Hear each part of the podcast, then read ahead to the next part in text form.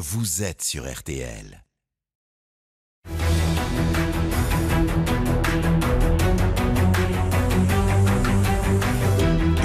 Jury RTL Le Figaro LCI. Invité aujourd'hui, Éric Ciotti, député des Alpes-Maritimes et candidat à la primaire de la droite. Le débat est dirigé par Benjamin Sportouche. Bonjour à tous, bienvenue dans le grand studio de RTL. Bonjour Éric Ciotti. Bonjour. Merci d'être avec nous aujourd'hui à mes côtés pour vous interroger.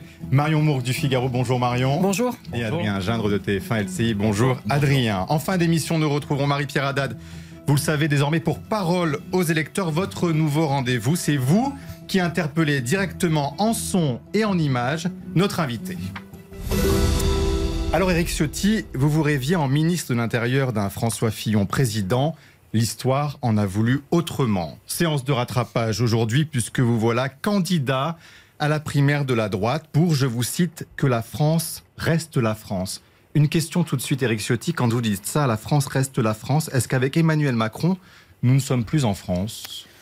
Nous sommes toujours en France, mais nous sommes dans une France euh, en déclin, menacée de déclassement, avec euh, des menaces très fortes qui pèsent euh, sur son identité, sur sa sécurité, sur son modèle éducatif, sur son modèle de santé, sur ce qui a fait la force de notre pays, sur notre politique énergétique. Alors, Nous sommes dans un pays aujourd'hui, je le crains, je le dis, en voie de déclassement. Alors nous y reviendrons euh, dans cette émission sur tout ce que vous venez de dire, surtout dans, dans la seconde partie de notre émission, et sur vos propositions donc pour redresser cette France qui va mal, selon vous, une France orange mécanique, avez-vous même dit, pas loin de celle décrite par Éric Zemmour. Êtes-vous si différent d'ailleurs? Bien évidemment, nous en parlerons. Mais d'abord l'actualité de la semaine. Première question, Adrien Gindre, sur l'allocation de rentrée scolaire qui fait polémique. Oui, ça fait plusieurs jours qu'on entend des nuances au sein du gouvernement. Il y a quelques jours, Jean-Michel Blanquer, le ministre de l'Éducation, s'était dit ouvert à un chèque spécifique pour mieux contrôler l'utilisation de cette aide aux familles. Et hier, le Premier ministre a fermé le banc en disant que l'idée n'était pas de, de contrôler. Cette allocation, on le rappelle, elle doit aider les ménages les plus modestes et elle peut permettre aussi bien d'acheter des cartables que, disent certains, des écrans de télévision. Vous êtes plutôt côté Blanquer ou côté Castex? Côté Blanquer, très clairement. Enfin, je ne sais pas si c'est côté Blanquer, parce que M. Blanquer parle, mais il pourrait agir quand on est en responsabilité. Euh, J'ai d'ailleurs soutenu des propositions de loi à l'Assemblée à plusieurs reprises qui vont dans ce sens.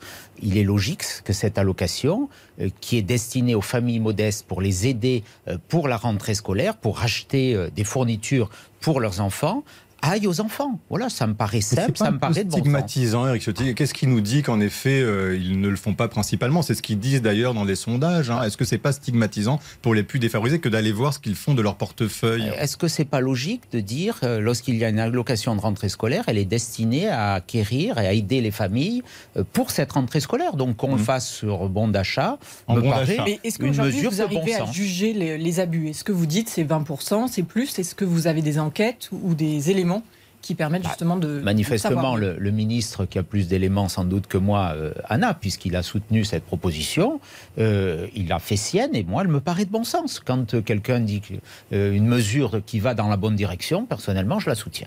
Pour cette rentrée, est-ce que vous êtes, Eric Ciotti, parmi ceux qui souhaiteraient voir l'uniforme obligatoire à l'école? Oui, très clairement. Très clairement, ça fait partie des mesures que, euh, que j'ai défendues. Euh, J'en parlerai d'autres euh, ici euh, sur l'éducation. Et pour tous Euh, les âges? Ou juste petite euh, enfance? Je pense qu'au moins jusqu'au collège, ça me paraît, ça me paraît Inclus indispensable. ou exclu, quand vous dites jusqu'au collège on, on a des jeunes adultes, mais euh, c'est ça fait partie des mesures que je propose dans un plan éducation. Euh, là aussi, on parlait tout à l'heure euh, du déclin, du déclassement. Euh, il y a des études qui sont sorties encore il y a quelques jours, notamment sur le niveau de mathématiques qui sont extraordinairement préoccupantes pour notre pays. Et on est meilleur en Notre- maths avec un uniforme? Notre modèle éducatif euh, décline. Euh, non, on ne sera pas meilleur en maths avec un uniforme, mais on sera meilleur en maths si on enseigne les maths, si euh, on enseigne la lecture. Vous avez sans doute lu l'étude Teams qui classe la France au dernier rang des pays d'Europe, mais même des pays de l'OCDE euh, en matière de, de mathématiques. Mais qu'est-ce Euh, que vous on a faites, vous? décliné. Qu'est-ce que vous faites, vous, Éric Ciotti, pour euh, changer cet état de fait que vous dénoncez Je concrètement crois qu'il faut changer l'organisation des, des programmes, Euh, ne serait-ce que les heures d'enseignement. Le nombre d'heures sur les matières scientifiques Mm. s'est effondré. Il faut euh, que sur l'école primaire, euh, on réapprenne les mathématiques, la, lecture aussi, puisque les enseignements fondamentaux, la maîtrise, ne serait-ce que d'un texte simple à l'arrivée en sixième, 20% des élèves qui rentrent en sixième ne maîtrisent pas la lecture. Mais, faire plus de maths et plus de lecture, qu'est-ce qu'on enlève Parce qu'on ne va pas rallonger la journée des enfants, si bah, Il y a des matières un peu périphériques qu'on a, qu'on a rajoutées. quoi les matières périphériques Qu'on a rajoutées, qui sont sans doute moins indispensables. Aujourd'hui, moi, ce que je veux. Non, mais pardon, Eric lesquelles Parce que est-ce que c'est le dessin Est-ce que c'est la musique Voilà, à chaque fois, ce sont ces activités qui reviennent de manière un peu récurrente. Est-ce que c'est ça, à ça que vous pensez ça, peut y, ça peut y participer, mais je crois qu'il faut réorganiser les programmes autour de nos savoirs fondamentaux et au collège. C'est plus de professeurs ou c'est la réorganisation des bah, programmes et du Aujourd'hui, euh, on a un système éducatif euh, qui consacre beaucoup de moyens euh, par rapport aux pays d'Europe, la France, est parmi ceux qui consacrent le plus d'argent à l'éducation. Et pourtant, Et on a aujourd'hui des résultats qui sont euh, très, euh, très médiocres. Donc il y a une contradiction. Ça veut dire que notre système ne va pas hmm. et on n'arrive pas à le réformer. Il y a un million cent mille, un peu plus, je crois, personnels qui dépendent du ministère de l'Éducation nationale. Et il y a à peine un peu plus de 770 000 enseignants. ça veut dire que déjà, il y a une perdition de, moyens considérables. Hmm. On a une administration, j'en parlais euh, il y a quelques jours avec euh, un universitaire qui me disait on a, euh, il y a des administrations qui se sont modernisées. Le ministère de l'Intérieur, le ministère de l'Économie, l'éducation est resté dans un modèle des années 50, notamment sur la gestion des ressources humaines. ça fait partie. Mais ce que les programmes sont à changer autour des savoirs fondamentaux. On l'a souvent dit, mais on l'a jamais fait. mais ce que vous dites sur le dessin et, la musique, euh, bien évidemment, euh, va, faire débat. Ça, vous le savez. Alors, vous parliez du ministère de l'Intérieur. Je ne dis pas naturellement qu'il faut supprimer ces, matières. Je dis qu'il faut renforcer nos matières fondamentales parce que mm. si on ne sait pas lire, euh, si on ne sait pas compter, c'est très mal partir dans la vie. Bon. Puisqu'on parle, vous avez parlé du ministère de l'Intérieur qui a su se réformer. Il y a une annonce ce week-end du ministre de l'Intérieur, Gérald Darmanin, qui est donc celle de la gratuité des transports pour les policiers qui seront porteurs d'une arme. Est-ce que vous saluez cette décision Oui, c'est une bonne mesure. D'ailleurs, euh, Laurent Vauquier euh, l'appliquait déjà dans sa région. Mhm. Donc vous saluez. Et justement, est-ce que vous saluez l'action de Gérald Darmanin qui vient des rangs des Républicains, qui l'a quitté, mais est-ce que c'est un bon ministre de l'Intérieur? En tout cas, son bilan ne plaide pas euh, pour en faire un bon ministre de l'Intérieur. Si on, si on regarde les chiffres, jamais la violence euh, c'est pour ça que je parlais de France Orange Mécanique, euh, sans faire appel des, faits divers euh, qui ont malheureusement ponctué l'actualité cet été. Je pense notamment à l'assassinat du père Olivier Maire. On voit bien que la violence du quotidien est de plus en plus prégnante. Il y a 800 faits de violence gratuite chaque jour dans notre pays. 25 policiers et gendarmes sont blessés chaque jour. Euh, toutes les demi-heures, euh, un, policier subit un outrage. 100 euh, policiers ou gendarmes font l'objet d'une violence gratuite chaque jour. On est, dans une société. Ça, c'est de la faute uniquement de, de, ce gouvernement. On est dans une société de plus en plus violente. Mais ce gouvernement, il est aux affaires depuis 4 ans. Monsieur Macron est lui aux affaires depuis quasiment 10 ans parce qu'on a un peu tendance à oublier ce fait. Il a été solidaire de tout ce qui a été fait par M. Hollande. Donc vous dites il que régalien, c'est la faillite du Il en a été secrétaire général adjoint, il en a été ministre. Il n'y a pas eu de rupture en matière de sécurité entre ce qu'a fait M. Hollande et ce que fait M. Macron. Euh, je pense, quand on parle de sécurité, quand on parle de M. Darmanin, euh, moi je veux avoir une approche globale sur la sécurité. Euh, parce qu'aujourd'hui, la responsabilité première de cette dégradation des conditions de sécurité en France, elle réside dans la réponse pénale qui n'est plus adaptée à la violence, qui est quelque part bien souvent défaillante. Et on voit bien que les policiers nous disent, avec une forme de lassitude, quelquefois de colère, ils l'ont exprimé d'ailleurs en manifestant devant l'Assemblée mmh. nationale, que la réponse pénale n'est plus en, lien euh, suffisant avec l'augmentation de la, violence. La suppression d'effectifs de police sous Nicolas Sarkozy, vous le savez, 2007-2012. Il y avait plus de policiers sur le terrain, ça fait, ça fait 10 ans. Si vous regardiez le nombre de patrouilles, euh, c'était la, la présence opérationnelle sur le terrain, elle était plus importante parce que même s'il y a un peu plus de policiers aujourd'hui, et encore les chiffres sont très loin des, effets d'annonce, euh, les policiers, euh, notamment du fait de l'application de nouvelles directives européennes, où les gendarmes euh, travaillent moins. Ils ont des horaires de travail différents, donc leur présence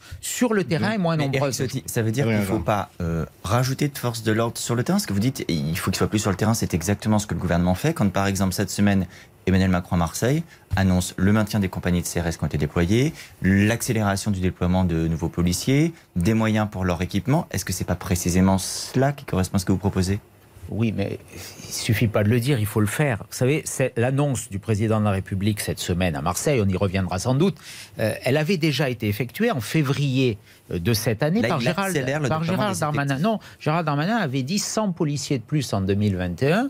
et le président de la République dit 100 policiers de plus en 2021 et je crois 200 l'année prochaine. Mais euh, là, on est toujours dans l'effet d'annonce. Quand on nous dit 200 policiers de plus, c'est des compagnies de CRS qu'on fait tourner euh, au gré euh, euh, des étapes, des états politiques, voire l'état d'urgence dans les quartiers voire politiciennes du président de la République. Mais donc concrètement, Eric Ciotti, si ça ne suffit pas, qu'est-ce qu'on fait de plus la, la, seule réponse, bien sûr qu'il faut plus de moyens pour la police mais aussi pour la justice, euh, pour nos forces de l'ordre. Et personnellement, je défends une grande loi de programmation et d'orientation euh, pour euh, la police et pour la justice. Est-ce qu'une grande loi, une ça problème dans les quartiers avec 25 milliards d'euros de plus sur 5 ans pour la police et pour la justice. la création de places de prison, des moyens en termes de matériel, des moyens humains supplémentaires. Il en faut, ça on l'a pas fait. Parce que cette loi d'orientation, euh, sous ce quinquennat, on va peut-être, peut-être en débattre euh, cet automne. Ça veut dire qu'elle ne s'appliquera aucune mesure nouvelle de programmation euh, n'aura été très clairement adoptée avec une grande par exemple, vous dites, Vous dites 25 milliards, c'est quand même une, somme conséquente. ça veut dire qu'il faut faire des choix d'arbitrage. Vous les prenez où aussi cet argent? Ça veut dire qu'il y a d'autres budgets qui ne seront pas pourvus moi, je propose, et je pense qu'on y reviendra sur un volet plus économique, je propose euh, sur un quinquennat, et je rejoins en cela le, programme économique de François Fillon, 100 euh, milliards euh, d'économies en matière de dépenses publiques. Aujourd'hui, nous sommes à 67% quasiment de la richesse nationale en matière de dépenses publiques. On est dans une économie quasiment étatisée. Donc il faudra diminuer des dépenses publiques, faire des économies et faire des choix.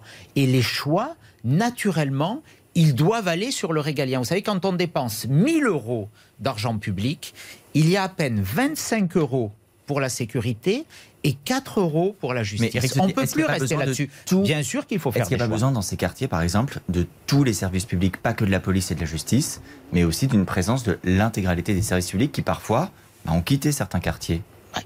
Naturellement qu'il faut sans doute plus de moyens, mais cette politique des moyens, de la rénovation des façades, euh, ça fait des décennies qu'on la met en œuvre. Quel résultat a-t-elle apporté euh, Moi, j'ai vu euh, sur une chaîne, je ne sais pas si elle est concurrente ou amie de, de LCI, plutôt dans le même groupe d'ailleurs, sur Quotidien, j'ai vu ce reportage qui a choqué beaucoup de Français, où on voyait à Marseille, dans un quartier, un checkpoint où vous aviez des dealers qui levaient une barrière et qui disaient ici les habitants nous obéissent comme ils obéissent à M. Macron et les seuls qu'on ne laisse pas rentrer ce sont les policiers. Mais Eric avant de, mettre des moyens et il en faut sûrement sur les services publics, euh, c'est pas le sujet il faut restaurer l'autorité. On ne peut pas voir des narcotrafiquants qui aujourd'hui tiennent les 170 points de deal de Marseille ou les 4000 en France. Ceux qui vous écoutent ne peuvent pas ignorer, ils s'en souviennent, que vous avez, votre parti avec Jean-Claude Godin était à la tête de cette ville pendant 25 ans. Comment pouvez-vous être crédible aujourd'hui en disant sur Marseille alors qu'il y a une forme d'impuissance et d'inaction pendant tant d'années à Marseille? Mais, quelle est la compétence d'un maire en matière de lutte contre le trafic. Mais vous, pouvez, mais vous voyez très bien que le maire actuel ou d'autres, ou dans d'autres villes, de lutte contre, le, contre le trafic de drogue. demande des moyens. Est-ce que c'est le maire de Marseille qui a des moyens politique, là, qui a des moyens sur la réponse pénale? Est-ce que c'est le maire de Marseille qui a des moyens sur l'affectation Donc il a tout bien fait. des hommes de la police judiciaire? En tout cas, moi, je, trouve totalement injuste mm. euh, le procès qui est fait à Jean-Claude Godin. C'est l'État qui est défaillant. C'est l'autorité de l'État. Et pas simplement qu'à Marseille. Parce que euh, M. Macron a fait sa tournée électorale avec euh, son chéquier en main, avec des visées que l'on voit bien. Mais la réponse, elle doit être dans l'autorité. J'ai pas entendu avec force dans son discours cette volonté de restaurer l'autorité de la République. La réponse, elle doit être dans des enquêtes judiciaires massive. Et ça, c'est pas dans les pouvoirs du maire. On va harceler les trafics. Est-ce que c'est pas exactement ce que vous proposez on doit, aussi On doit harceler les trafics. C'est très fort dans le discours. Mais il y a deux autres choses qu'on doit faire aussi sur le trafic de drogue. Vous savez, le trafic de drogue, aujourd'hui, c'est 3 milliards d'euros de chiffre d'affaires euh, en France. 2 milliards sur le cannabis, 1 milliard euh, sur la cocaïne. Euh, ce sont des, des dizaines de milliers de personnes qui en vivent. Je rencontrais l'autre jour des policiers de la BAC en fin de carrière qui me disaient un guetteur, un guetteur gagne plus que nous. Et ces guetteurs, ils ne sont jamais poursuivis parce qu'on n'arrive pas à caractériser l'infraction. Ils nous empêchent très souvent de rentrer dans ces quartiers. Mais sur la drogue, il faut déstabiliser les trafics avec des enquêtes judiciaires très lourdes. Et ce n'est pas les compagnies de CRS qui arriveront à ça, c'est la police judiciaire. Mais ici, et il faut le dire, il faut avoir le courage de le dire, il faut déstabiliser les consommateurs. Il faut eh ben, sanctionner, il faut sanctionner les consommateurs. Quand je vois hier le ministre de la Santé, M. Véran, euh, sur France Bleu, qui dit quelque part, qui banalise la consommation. Le ministre de la euh, Santé a banalisé selon hier, Hier matin, oui, il dit que la cocaïne c'est grave, mais ne mettons pas sur le même plan le, le oui, mais le président cette semaine a dit que les consommateurs de drogue étaient des complices des trafiquants. Donc vous dites encore la même chose que le président de la République. On a mis en vigueur, et c'est une bonne mesure, je l'ai approuvé à l'Assemblée nationale, euh, l'amende forfaitaire délictuelle, l'AFD, pour les consommateurs de drogue. Aujourd'hui, ils payent 200 euros. Une dizaine de. Il y a eu des amendes qui ont été prononcées, pas en nombre très important, mais moi je propose dans mon programme que mhm. cette amende soit portée à 1000 euros. 1000 euros. Voilà, il faut déstabiliser. Donc, ah, pardon, un joint fumé, c'est 1000 euros. C'est 1000 euros. Il faut déstabiliser le consommateur, la consommation, parce qu'autrement, si on continue, plus il y aura de demandes, plus il y aura d'offres. Et il faut déstabiliser aussi, je termine juste là-dessus en 40 secondes, la production. Aujourd'hui, la production, elle vient presque essentiellement depuis l'Espagne, euh, des régions euh, du Rif au Maroc. Euh, c'est quasiment une production d'État. Et tant qu'on n'aura pas une action diplomatique pour dire à nos amis marocains on ne peut plus tolérer ça, eh bien, on aura des arrivées massives de l'autre côté, on a une consommation massive et aujourd'hui, on a des policiers qui s'épuisent et qui n'arrivent pas à réguler ça. Et la réponse pénale, elle doit être aussi beaucoup plus ferme pour les trafiquants. vous nous dites, Marion. Vous insistez sur la sécurité, vous reprenez ce terme d'orange mécanique que Marine Le Pen avait d'abord utilisé, puis ensuite C'est le fruit d'un livre hein, avant Marine. Exactement. Voilà, qui, traduit une réalité. Est-ce que vous jugez qu'aujourd'hui, le cadre législatif, l'état de droit aussi, sont un frein quand il faut agir vite et efficacement Est-ce que parfois, il faut revenir sur cette euh, état de droit pour essayer de, pouvoir avoir des résultats? Bah, Nous sommes dans un état de droit, mais cela ne nous empêche pas d'adapter notre droit. Sur euh, quels aspects, par exemple? C'est l'essence même d'une démocratie. Euh, le législateur vote la loi. Quand euh, on met en place cette, cette amende forfaitaire délictuelle, bah, il, faut, il faudra changer, changer la loi. Mais on, a, on a les outils sur, la drogue. Je crois que, à l'exception de cette amende, on a les outils. Ce qui manque sans doute, c'est la volonté. C'est une forme, je le dis aussi, de banalisation, y compris médiatique, en disant euh, le cannabis, c'est pas très grave, fumer un petit joint, euh, c'est pas très grave. Euh, oui, c'est grave. et là, nous avons le devoir de, mettre en place aussi des campagnes de sensibilisation sur les dangers de la drogue. C'est ce qu'il y a actuellement dès, dans dès l'école, mais, pas, mais pas très, pas, pas suffisamment. Alors, on avance puisque vous dites justement qu'il faut euh, euh, changer la loi. Juste une question quand même avant d'en venir à vos mesures sur l'immigration notamment. Il y a les procès du Bataclan qui s'ouvrent à partir de mercredi. Est-ce que euh, vous, Éric Ciotti, vous pensez que la prison à perpétuité suffit ou vous pensez que le rétablissement de la peine de mort peut être une alternative? Nous avons tourné euh, la page de la peine de mort et je crois que c'est une bonne chose. Mhm. Ce n'est pas une réponse et ce n'est pas, je crois, compatible avec euh, un, grand pays. En tout cas, personnellement, euh, j'y suis, j'y suis totalement, totalement opposé. Vous ne feriez pas non plus de référendum sur ce sujet? Si, sur la lutte contre le terrorisme, moi je propose un référendum sur les questions, vous l'évoquiez Marion Mourgue à l'instant, qui bloquent notre capacité à agir. Sur l'immigration, sur la laïcité, sur le terrorisme, sur la sécurité. En matière de, terrorisme, je propose deux mesures qui nécessitent une réforme de la Constitution, que je propose par voie référendaire. C'est la mise en place euh, d'une rétention administrative, c'est-à-dire euh, mettre en situation euh, de protection notre pays par rapport à des bombes humaines qui la menacent, des gens dont on connaît la dangerosité, qui pourraient être placés en rétention Mais combien de temps? préventive. Mais combien de temps?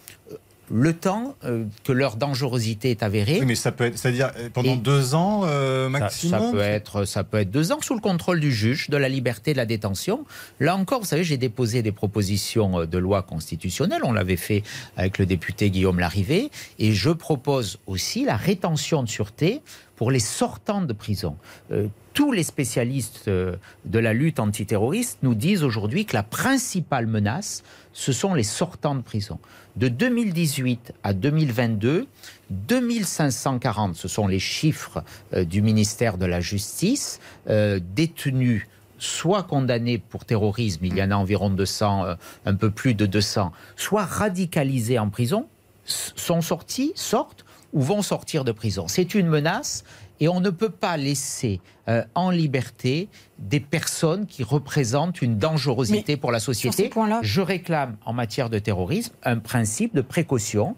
Il y aurait un appel, il y aurait un appel sur la droite de rétention ou pas sur la bah, rétention ou pas il, serait placé sous le contrôle du, juge. Donc il y aurait une possibilité d'appel avec les voies de droit normales. C'est le juge de la liberté de la détention. Hum qui se prononcerait. Et euh, naturellement, la décision du GLD est susceptible d'un appel de liberté devant, de la euh, devant les cours d'appel. Vous avez parlé, vous dites qu'il faut adapter notre droit. Et l'une des propositions phares que vous mettez sur la table pour cette campagne de primaire, c'est le changement du droit du sol pour le droit du sang. C'est quoi ce changement, Eric Ciotti? Ça veut dire quoi? Aujourd'hui, pour être français, il faut un parent français. Avec Eric Ciotti président, il faudra que les deux parents impérativement. C'est quoi aujourd'hui votre euh, aujourd'hui, la nouveauté que vous souhaitez Je vous l'explique. Hum. Aujourd'hui, on peut devenir français par le droit du sang quand on est fils d'un parent euh, français, enfant d'un parent français, ou on peut devenir français par le droit du sol à sa majorité si on est né en France de parents étrangers. C'est ce que je souhaite changer. Je souhaite aujourd'hui que lorsqu'on est né de parents étrangers, étrangers hors Union européenne, mhm. hors Union européenne, on ne devienne pas français automatiquement. C'est pas le cas aujourd'hui, Eric faut À 13 ans, il faut faire une manifestation justement de, de demande de nationalité cette manifestation, elle est, euh, elle est pour 13 ans, mais à 18 ans, c'est automatique. Mais à 13 ans, il faut faire une demande, vous savez, quand on a deux parents de, nationalité étrangère. Mais qu'est-ce qui change? L'expression euh, de cette demande a été supprimée, c'était les lois Pasqua. Mais à 18 ans, à 18 ans, on devient automatiquement français. Mais Eric sans, le demande, sans le demander. Pourquoi vous savez, le droit du sang. Mais qu'on comprenne, juste pardon, Eric pourquoi vous voulez changer les règles? Est-ce qu'il y a aujourd'hui, de votre point de vue, des gens qui sont français qui ne devraient pas être français? Il y a des Français qui euh, n'ont pas euh, un parcours qui garantisse leur adhésion aux valeurs de la République. C'est ça le problème. Euh, pour devenir français, il faut aimer la France. Il faut épouser son histoire, sa culture, son identité. Moi, je ne veux plus que l'on devienne français quelque part par hasard. Vous savez, le droit du sang a fait partie de notre histoire.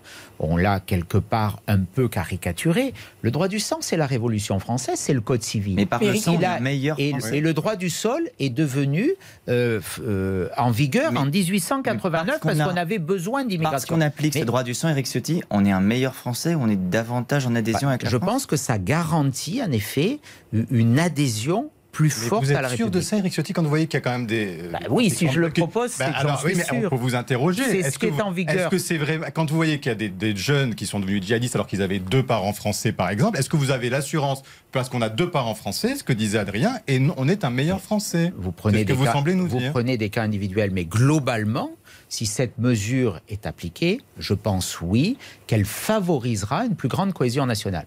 Euh, Donc vous mettez le doute sur ceux qui aujourd'hui qui nous regardent et nous écoutent, qui n'ont pas deux parents français, sur leur, bah, adhésion totale et pleine à la République française. Est-ce que vous pouvez contester sincèrement qu'il y a aujourd'hui un problème chez une part, dans une partie de la jeunesse euh, de pour leur adhésion aux valeurs de la République. On a vu euh, des épisodes au moment de la minute de silence après l'assassinat de Samuel Paty dans nos collèges.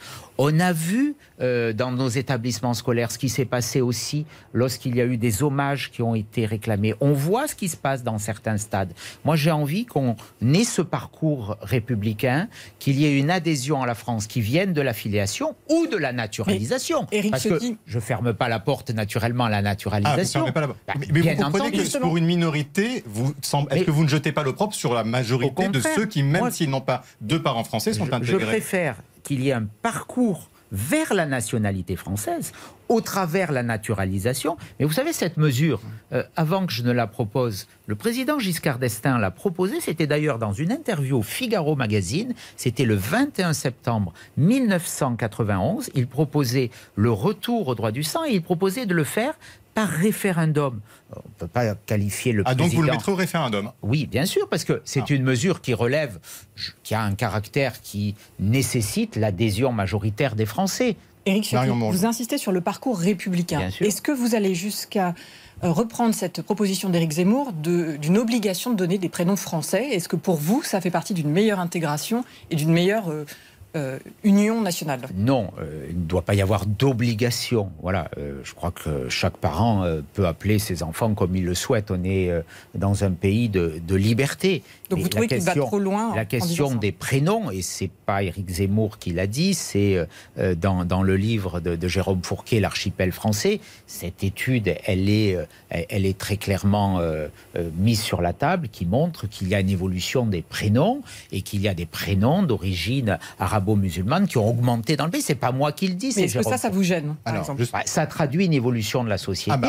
Et est-ce que vous en tirez la conclusion, Eric Ciotti, euh, comme Eric Zemmour a pu le dire, comme Jordan Bardella l'a dit récemment, qu'un grand remplacement est à l'œuvre vous savez, j'ai envie de vous citer euh, pour répondre euh, Peggy. Peggy nous dit il faut dire ce que l'on voit, mais surtout il faut voir ce que l'on voit.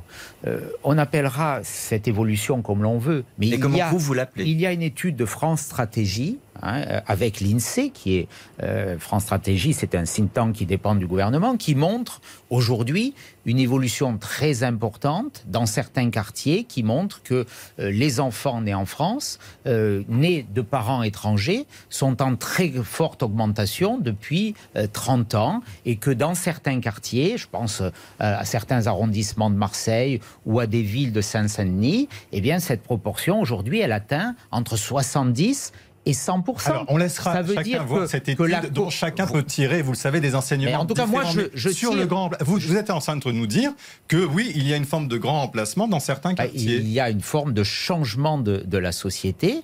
Et, je ne reprenez pas le terme. Et je, ne, et je ne voudrais pas que ce changement affaiblisse l'adhésion euh, à l'histoire, à la culture, à l'identité qui a fait, qui ont fait, qui ont forgé qui ont sculpté notre pays et ce qu'est la France. J'ai pas envie que demain nos modes de vie euh, soient modifiés. C'est pour ça que je veux qu'il y ait une réflexion sur la nationalité. parce que vous ne voulez pas employer des mots d'Éric Zemmour et ben, Jordan Bardella Parce que dans ce terme, il y a une analyse scientifique euh, qui est incontestable on peut pour des raisons idéologiques la contester, mais elle est sur la table.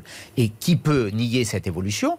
Et puis après, euh, il y a des interprétations euh, complotistes, politiques, disant que tout ça est fait volontairement pour changer notre société. Je ne reprends pas euh, cette analyse. Je dis qu'il y a une évolution statistique et qu'aujourd'hui, il faut en tenir compte parce que l'adhésion à ce qui a fait la force, le ciment de la République, aujourd'hui est, euh, est, remise en cause et que c'est lourde menace pour notre pays. Marion Mourgue, une question très rapidement avant aussi lutter contre le voile. Concrètement, vous l'interdisez où et euh, à partir de quel âge On voit malheureusement des petites filles qui le portent. Là encore, déjà pour les mineurs, hein, j'ai défendu cet amendement, euh, je l'ai fait avec Annie Genevard à l'Assemblée nationale, dans la toute petite loi comprenant beaucoup de mesurettes qu'a porté en la matière Gérald Darmanin. Pour les mineurs, Euh, je le veux le- l'interdire aussi dans les espaces de service public, pas dans l'espace public. Les espaces de service public, c'est la proposition de François Barouin. Je pense à des guichets euh, de sécurité sociale, d'une mairie. Mais On ne aussi doit pour pas. les accompagnateurs ou pas dans les Bien dans sûr, pour les public accompagnateurs scolaires. Là, euh, c'est un combat que je livre à l'Assemblée nationale depuis, depuis des années. Et pour les fillettes pense- et pour les fillettes. Bien sûr. Ah, vous voulez interdire le Bien, voile bien sûr. Comment on peut imposer à un mineur son à appartenance jusqu'à quel âge Jusqu'à quel âge elles peuvent à quel âge elles peuvent pour, décider pour librement pour les mineurs. Pour les mineurs. Donc jusqu'à 18 ans. C'est l'amendement que j'ai défendu à l'Assemblée Jusqu'à nationale. 18 ans, Absolument. vous voulez interdire le port Parce que je du crois qu'il voile. faut aussi poser une forme de laïcité qui s'oppose à la montée du communautarisme islamiste dans notre pays. On se retrouve dans quelques minutes pour la suite de ce grand jury d'Éric Ciotti. On parlera notamment de ses propositions économiques. À tout de suite.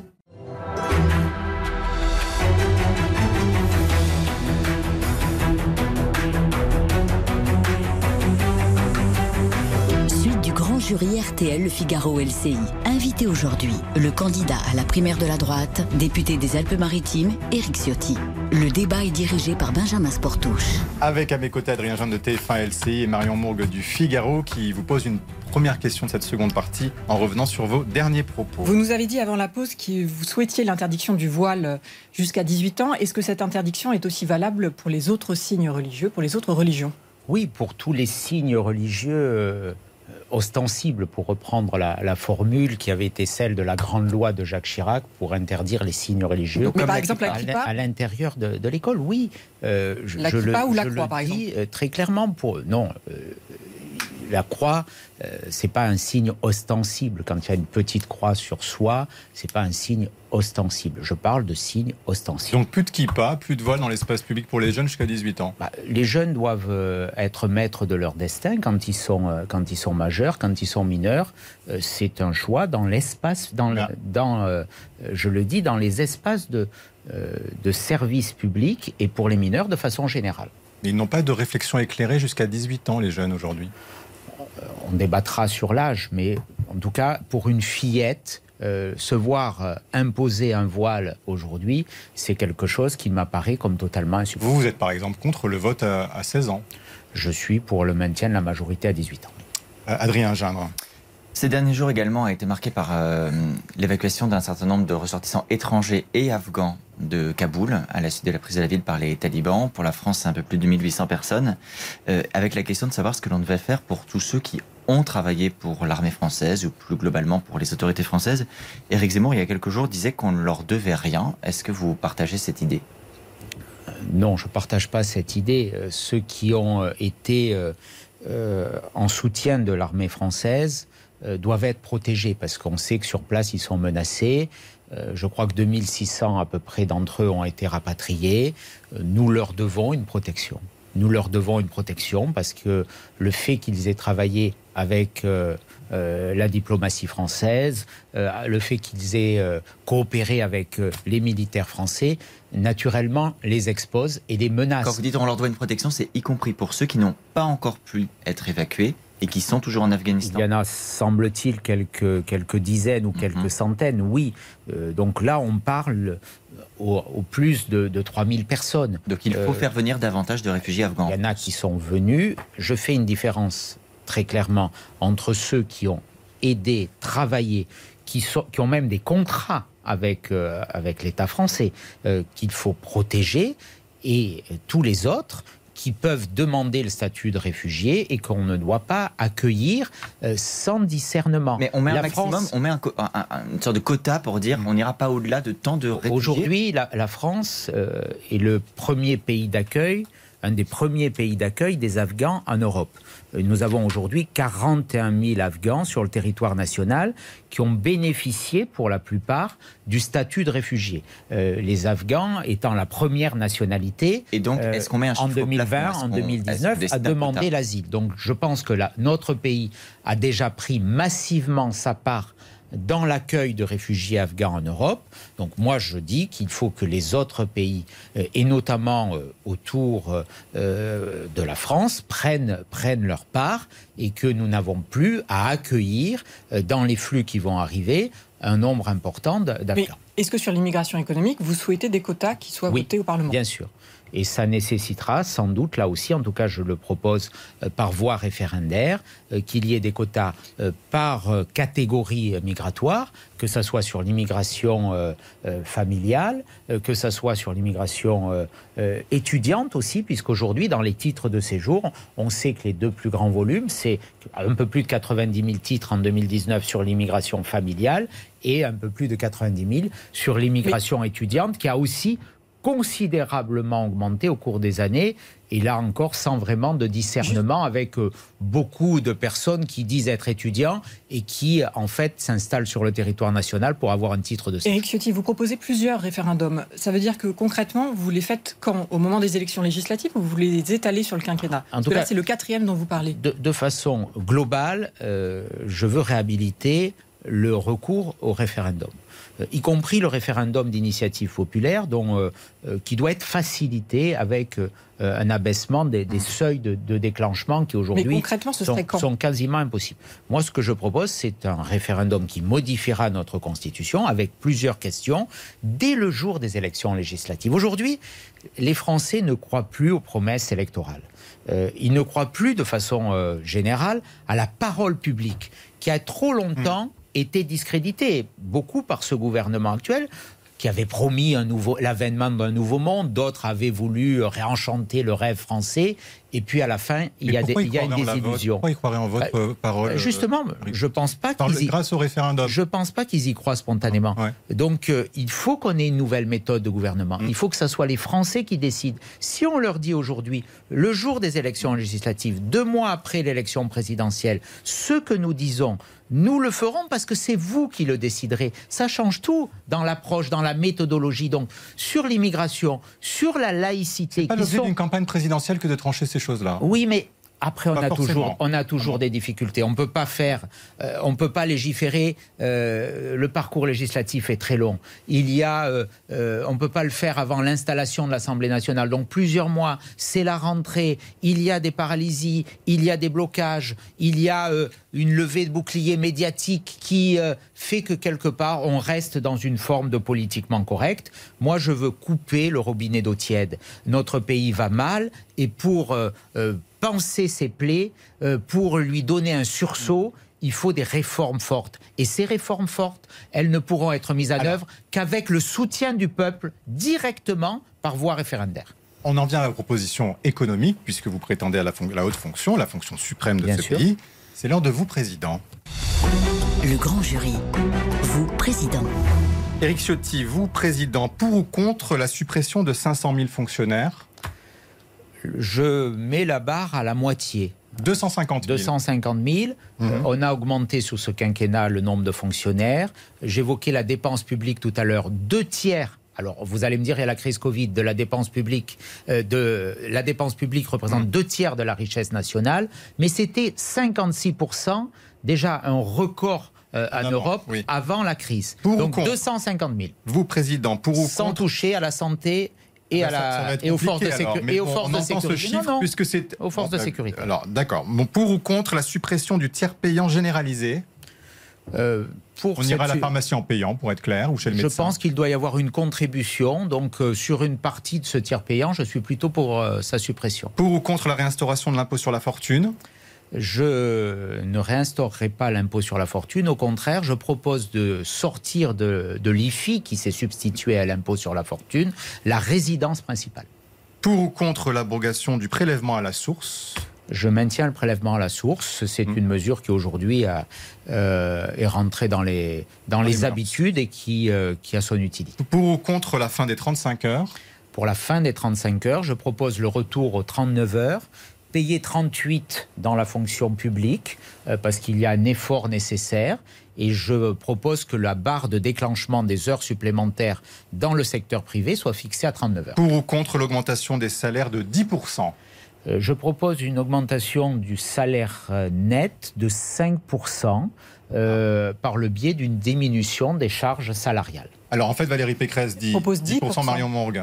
Donc pour vous, elle, euh, c'est quoi? C'est illusoire ce qu'elle 5%, propose? C'est pas- ce que nous avons proposé dans le projet des, des Républicains et je me cale sur, sur cette mesure. J'ai d'autres propositions euh, qui euh, Alors, justement. auront des conséquences, notamment sur l'impôt sur le revenu, euh, puisque je veux euh, substituer à, au système actuel une, une flat tax. Euh, je veux supprimer aussi l'impôt sur les successions. Donc je fais des choix euh, de réaffectation. Mais ça veut dire, Adrien, sur les successions, Ça veut dire si on supprime, vous allez nous expliquer la logique, euh, l'impôt sur les successions, ça veut dire qu'on va forcément favoriser ceux qui ont les plus hauts patrimoines, euh, là où ceux qui n'ont rien à transmettre, en, en réalité, ne se retrouvent sans transmission pour leurs enfants. C'est une mesure pour les plus riches. Je considère que l'impôt sur les successions est un impôt profondément injuste.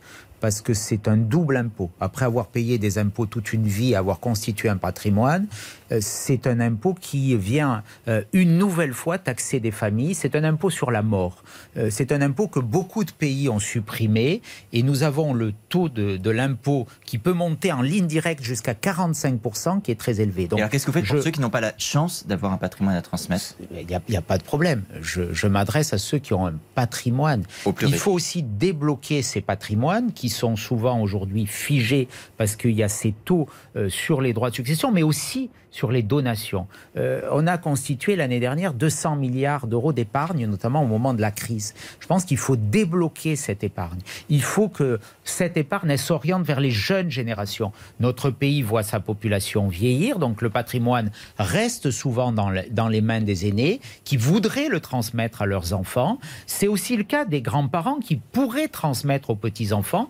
Là, aujourd'hui, on a une franchise de droit jusqu'à 31 000 euros. Je propose de la porter à 150 000 euros. Donc, fluidifier les mouvements de génération vers la jeunesse. C'est la jeunesse aujourd'hui qui a besoin d'investir, qui a besoin de moyens. Alors. L'héritage se fait de plus en plus tard et je souhaite, par cette suppression, jusqu'à un patrimoine qui serait, euh, les gros patrimoines resteraient taxés. Je propose une barre à 5 millions d'euros de patrimoine. Ah oui, donc ça fait Très gros patrimoine. Très gros patrimoine. Alors, on avance. Et les très très et- gros patrimoines, ceux Alors, qui ont des, des milliards, seraient toujours concernés. Et c'est ceux qui rapportent peut-être le plus en matière d'argent public. La présidentielle est marquée par l'apparition euh, d'un un homme qui ne s'est pas encore déclaré, mais qui fait beaucoup parler. C'est Éric Zemmour, Marion Mourgue. Sur le plateau du grand jury la semaine dernière, euh, Gabriel Attal, le porte-parole, définissait Éric Zemmour comme la droite rabougrie, l'esprit de défaite, euh, la France à genoux. Pour vous, Éric Zemmour, il est le symbole de quoi? Puisque on rappelle juste que Christian Jacob, le président des Républicains, juge que c'est un ami, mais qu'il n'est pas, membre de votre famille politique. Il est en dehors. J'ai j'ai très exactement, au mot près, la même appréciation que Christian Jacob. Euh, Éric Zemmour, je le connais en tant que journaliste, d'ailleurs dans votre rédaction, depuis euh, des années. Il avait même suivi ma campagne législative en 2007, quand j'ai été élu pour la première fois à Nice. Euh, C'est un journaliste avec lequel j'ai beaucoup échangé dans son parcours. Euh, il défend aujourd'hui des idées euh, qui, pour la plupart, que j'ai pour la plupart en partage. Il fait le constat d'un déclin de notre pays, de menaces. Je partage aussi ce constat. Après, euh, comme le dit Christian Jacob, euh, nous n'avons pas la même histoire, les mêmes appartenances. Nous n'appartenons pas aujourd'hui. Moi, je suis euh, euh, membre des Républicains. J'étais membre de l'UMP, du RPR. J'y ai adhéré à, à, à 16 ans. Je suis issu d'une famille gaulliste au sens personnel. C'est ma filiation, c'est mon, mon appartenance. Oui. Et là, forcément, nous sommes Eric- différents. Eric Sotti, pour qu'on Adrien comprenne Dain. justement votre rapport à Eric Zemmour, euh, faisons une seconde de politique fiction. En, en 2017, vous ne vouliez pas choisir entre Emmanuel Macron et Marine Le Pen. Si d'aventure on avait un second tour Emmanuel Macron et Eric Zemmour, est-ce que vous diriez la même chose je voterai, non, je voterai Eric Zemmour, très clairement. Mais justement, vous dites avoir des différences. Vous et en même voteriez, temps- pardon, vous voteriez Éric Zemmour sans donc Face à Emmanuel mais en Macron. quoi êtes-vous- en Fa- quoi- donc, ça- bah, mais donc- face à Emmanuel Macron. Voilà, vous, je Oui, non, mais c'est important. Donc ça veut dire. Ça- mais ça- alors, en quoi, en quoi vous êtes euh, si différente de lui? Vous dites, on n'est pas du même parti, mais si on vous a entendu sur l'immigration, on vous a entendu sur le droit du sang, Bah. on, vous a- on se dit, quelle est, quelle est, à part peut-être cet affichage et cette étiquette LR, Est-ce que euh, sous cette étiquette, vous il n'y a pas une ressemblance Vous avez posé des différences tout à l'heure. Vous m'avez posé des, des, questions où on n'était pas en, phase. Laquelle? Sur quoi? où, on n'était pas en phase. Il y a des sujets sur lesquels je ne sur pas. Sur, sur, son regard, sur son analyse, euh, sur la place des femmes dans la société. Euh, voilà, il a des analyses là-dessus que je. Que est-ce que, est qu'au premier tour, vous pourriez voter pour lui si vous n'êtes pas désigné par la primaire? Mais bien sûr que, bien sûr que non. Moi, je, je voterai. D'abord, j'espère gagner cette primaire. Euh, si euh, ce n'est pas le cas, mais il y a peut-être d'autres étapes après la primaire, euh, je voterai pour le candidat de la droite républicaine. parce que le seul candidat qui peut gagner cette élection, qui peut troubler le duel, le duo entre M. Macron et Madame Le Pen, parce que c'est ce duel qui aujourd'hui est installé depuis des mois, je pense que c'est le candidat de la droite républicaine. je ne pense pas qu'Éric Zemmour pourrait gagner ce match. Je le dis aussi euh, très clairement. Le seul ou la seule qui puisse gagner ce match, je le dis très clairement, je suis convaincu, et nous avons une vraie chance historique euh, de conduire cette alternance, c'est le candidat de la droite républicaine. Marion Donc vous dites euh, aux électeurs de droite qui s'interrogent sur leur choix, finalement Valérie Pécresse, Xavier Bertrand, Michel Barnier peuvent correspondre à leur choix s'il n'y a pas de primaire ou euh, vous excluez de toute façon Éric Zemmour? Euh, il y a plusieurs étapes. Hmm. Euh, voilà, nous sommes engagés dans une primaire. Je suis engagé dans cette primaire. Xavier Bertrand ne l'est pas. Moi, je souhaite, je soutiens l'organisation de cette primaire parce qu'elle va conduire et elle nous offre un mode de sélection qui va vers l'unité et le rassemblement. On s'entend bien entre nous. Voilà, il n'y a aucun problème. Je n'ai aucune, je n'ai aucune difficulté avec Valérie Pécresse, avec Michel Barnier, euh, pas plus que j'en ai avec Xavier Bertrand, qui est un ami pour lequel j'ai du respect. Au final, quel que soit le chemin emprunté, je suis convaincu, je prends le pari devant vous, que dans quelques semaines, au pire dans quelques mois, nous aurons un candidat de la droite républicaine. Euh, un seul, vous êtes sûr de ça? Je suis sûr de ça. Et, vous je suis sûr de ça. je n'ai aucun doute, parce que je connais l'esprit de responsabilité de chacun. Et si, pardon, vous disiez Zemmour, Macron, euh, c'est de petite fiction aujourd'hui, vous votez Zemmour, à l'élection de 2017, vous aviez dit que vous aviez été abstenu. Enfin non, vous avez voté blanc. Vous avez voté blanc pour être précis au second tour. J'ai voté François Barouin. Vous avez écrit sur le bulletin votre François Barouin. Mais bon, a priori, il ne sera pas candidat là, vous nous le confirmez. Et je le regrette. Vous le regrettez S'il avait été candidat, je n'aurais pas été candidat à cette primaire. Ah, très bien. Et en même temps, euh, bon, vous, êtes, vous dites s'il y a un Macron-Le Pen, ça c'est une hypothèse euh, qui est euh, probable, possible, possible en tous les cas. Qu'est-ce que vous faites dans ce cas-là en 2022 je pense que je reproduirai le, vote de, 2017. Vous en êtes certain ou c'est pas encore sûr? J'en suis certain. Parce que quand vous avez dit, et vous savez très bien que ça a fait euh, parler, que la différence entre vous et le RN, c'était seulement la possibilité de savoir gouverner, pas sur le fond, mais la manière de gouverner. Est-ce que vous le regrettez cette phrase ou vous dites encore aujourd'hui, finalement, c'est notre seule euh, marge d'appréciation, c'est de savoir gouverner C'était une réduction euh, médiatique par Ils prennent cher les médias aujourd'hui, Eric Ciotti. Euh, oui, mais est-ce qu'il n'y a pas la parole politique qui est en jeu? Ils doivent aussi avoir un peu de, un peu de bah, rigueur. on imagine une interview écrite. On imagine, vous n'avez pas, vous n'avez pas relu. Une interview. C'était la question ne portait que sur les sujets d'immigration. Ah, que sur les sujets d'immigration. Vous avez prononcé. la, la différence, actuelles. La différence, elle existe sur notre histoire. Voilà, euh, quel est euh, le lien entre la famille Le Pen euh, et, la famille gaulliste. Bien, bien sûr qu'il y a des différences. bien sûr qu'il y a une histoire, qu'il y a des valeurs euh, qui, ne sont pas, qui ne sont pas les nôtres et que je ne peux pas partager. Je, le dis très clairement. Donc euh, ne soyons pas réducteurs dans l'interprétation. Relisez mot pour mot ce que j'avais dit. Ah, j'ai relu. Je, je reprenais d'ailleurs la question du journaliste qui disait est-ce que c'est la capacité de gouverner? Mais la capacité de gouverner, c'est quand même essentiel. Quand on va élire un président de la République, il faut que les Français, c'est ce que regardent, je crois, en premier les Français. Si euh, la personne qui, pour laquelle ils vont émettre mm. euh, leur choix pour laquelle ils vont voter à la capacité globale de diriger le pays.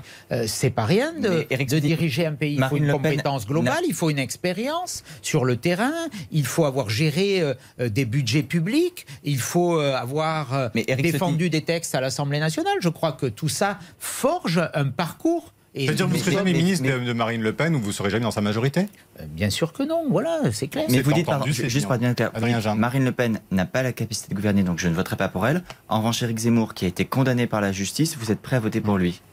Je fais une différence entre les deux. Je fais une différence Mais en entre faveur d'Éric Zemmour, Bien, bien entendu. Vous malgré dites- ces condamnations qui ne sont pas pour vous un, un point bloquant. C'est des condamnations pour euh, euh, qui, qui me paraissent euh, aller beaucoup, loin, beaucoup trop loin dans, euh, dans la sanction qui a été portée. Marion Mourgue. Vous parlez d'un candidat unique, vous dites euh, on est sûr qu'on va y arriver. Est-ce qu'il faut un ticket? Est-ce que par exemple vous pourriez faire un ticket avec Xavier Bertrand ou Valérie Pécresse? Je ne sais pas s'il faut faire un ticket. Ce qu'il faut, c'est que tout le monde soit dans la même barque. Voilà. Mais vous le soutenez, dans- vous, dans vous le soutenez. Xavier Bertrand? La suite pour la suite de la question de. Est-ce que vous soutenez un Xavier Bertrand qui serait le candidat de LR Parce que vous êtes Moi, pas sur la une sur tout. Oui, vous je le soutiendrai celui qui sera le mieux à même de battre Emmanuel Donc Macron. ça peut être Xavier Bertrand. Ça peut être Xavier Bertrand. Je n'ai pas de, de blocage, je n'ai pas d'antagonisme. Je crois que nous avons un devoir euh, d'unité. Ce n'est pas une option. Nous avons une obligation d'être rassemblés, d'être unis. Autrement, on n'aura aucune chance. Enfin- S'il y a deux candidats, euh, c'est même pas la peine d'y aller. Donc, euh, euh, celui ou celle, et j'espère en faire partie, qui aura le plus de chances. Et moi, je veux aussi dans ce débat, parce que je suis convaincu que pour gagner, il faut rompre, je le redis, il faut arrêter avec le filet d'eau tiède, il faut arriver, arrêter avec les propositions euh, que les Français ne comprennent pas. Moi, quand je propose de supprimer l'impôt sur le revenu actuel avec sa progressivité qui, fait que 2% des Français payent 40 50% de l'impôt et que 10% d'entre eux en payent 70%, quand je propose une flat tax à 15%, euh, c'est une mesure qui est nouvelle. Ça veut dire que c'est chaque une Français forme de devra révolution. payer un impôt minimum 1 euro, enfin ou 5 euros. Est-ce que ça sera un- il y aura un minimum symbolique il y aura une exonération pour euh, une part fiscale équivalente à un SMIC. Voilà, donc un couple qui est au Et au-dessus du SMIC, on ne- paiera des ne impôts. paiera pas des impôts. Après, il y aura le paiement d'un impôt parce que la contribution Juste doit être généralisée. C'est l'heure de parole aux électeurs. Le grand jury, parole aux électeurs. Bonjour Marie-Pierre Haddad. Beaucoup Bonjour à de tous. réactions. Bonjour Eric Ciotti. Oui, notamment des réactions sur l'interdiction à Paris de rouler à plus de 30 km heure. Donc on a reçu euh, énormément d'avis là-dessus. Et Frédéric Bienvenu, qui est coprésidente de l'association La Ville à vélo, a une question pour vous là-dessus. Écoutez-la. Bonjour, je suis Frédéric Bienvenu, coprésidente de l'association La Ville à Vélo dans la métropole de Lyon. Pour sécuriser les piétons et les cyclistes, faire baisser le bruit et améliorer le cadre de vie, la vitesse a été limitée à 30 dans toutes les villes espagnoles. Monsieur Ciotti, êtes-vous favorable à une telle évolution du code de la route en France? De fait, il y a beaucoup de bruit. Hein. Je n'y suis absolument, donc c'est pas très efficace. Euh, Je n'y suis pas favorable. Euh, Qu'il y ait des zones, euh, et il en existe déjà dans beaucoup de villes, à 30 km heure, mais une mesure globale, généralisée, me paraît pas pertinente. Et moi, je suis opposé un peu à, à cette chasse à, à l'automobiliste qui est pris pour, pour cible. Voilà, je crois qu'il faut, il faut justement, Eric arrêter Ciotti, aussi avec ces sur- contraintes. Et on voit... euh, Combien la situation à. Paris est quelque part aussi un peu injuste en reportant les problématiques sur la périphérie parisienne. Sur l'écologie, justement. Oui, justement, c'est un sujet dont on vous entend assez peu parler de ça, mais vous voulez néanmoins doubler la production d'énergie nucléaire. Donc on a un peu le sentiment bah, que votre énergie alternative, au final, c'est le nucléaire. Ah, Écoutez, vous savez, la France est un des pays euh, les moins émetteurs de, de gaz à effet de serre euh, au monde. Euh, c'est deux fois moins qu'en Allemagne. Pourquoi? Parce qu'on a le privilège d'avoir 70% de l'énergie électrique qui provient du nucléaire et 10% de l'hydroélectricité. Ces investissements, ils ont été portés par le général de Gaulle. Ça a donné un avantage considérable à notre pays. Réduire l'énergie nucléaire à 50%, alors que globalement, on veut recourir plus à l'électricité. Quand on a des voitures électriques, et c'est bien, elles consomment de l'électricité. Quand on, euh, on veut arrêter les, les chaudières au fioul, eh bien, on va se tourner vers l'électricité. Donc, d'un autre côté, d'un côté, on fait appel à plus de consommation d'électricité, et d'un autre côté, on va produire comment cette électricité? On va le faire avec euh, des centrales à, charbon. On en a quasiment plus en France, c'est à peine 0,2%. Mais euh, en Allemagne, et ça a été une erreur tragique de Madame Merkel, c'est 20%. Euh, une centrale à charbon, elle, elle émet 60 fois plus euh, de CO2, de, de gaz à effet de serre, qu'une Ah, centrale aussi. nucléaire. Il y a les énergies renouvelables. Mais vous n'êtes pas un fervent euh, Si, défenseur. mais bien sûr, mais je ne suis pas aussi pour euh, mettre euh, euh, dans chaque commune de France des éoliennes qui vont détruire notre paysage. Donc, Haddad. ces, énergies, elles doivent être développées, mais elles ne pourront pas se substituer au nucléaire. Donc, je, propose la construction de 6 EPR nouveaux. 6 EPR. Comme le fait EDF d'ailleurs. C'est la proposition d'EDF et j'y 6 adhère. Oui, tout autre sujet, vous avez posté cette semaine une vidéo sur Twitter d'un taliban qui se filme devant des chars et vous sous-entendez qu'il s'agit de matériel américain. Vous avez été repris par des internautes, des experts et aussi des journalistes qui vous disent « Et non, ces chars sont soviétiques, pas du tout américains ». Est-ce que vous reconnaissez là une erreur, peut-être même une précipitation dans votre façon de tweeter Ça a agité euh, beaucoup la, la twittosphère. Euh, moi, ce que je dis, euh, si vous relisez là encore mon tweet, je dis qu'on a laissé, les Américains ont laissé du matériel euh, aux talibans. Euh, que ce soit leur matériel, même s'ils nous disent mm. qu'il a été désactivé, je l'espère, que ce soit du matériel des armées régulières afghanes qui ont été euh, équipées pour plus de 80 milliards de dollars, ou que ce soit du matériel russe. Moi, vous savez, je suis en contact avec Arman Massoud.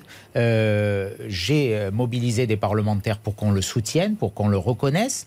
Et je sais que dans l'offensive au Panchir, des chars russes les T-55 qui ont été récupérés de, l'invasion soviétique, sont utilisés par les talibans contre euh, les forces de Massoud. Donc voilà, euh, nous regardons l'essentiel. L'essentiel, c'est c'était c'était pas une erreur. Bah, en tout cas, une erreur. C'était du matériel de guerre qui est utilisé contre les talibans. C'est dit. Merci à tous les trois. Merci Eric Ciotti. Merci à tous de nous avoir suivis. Bonne semaine à vous. À la semaine prochaine.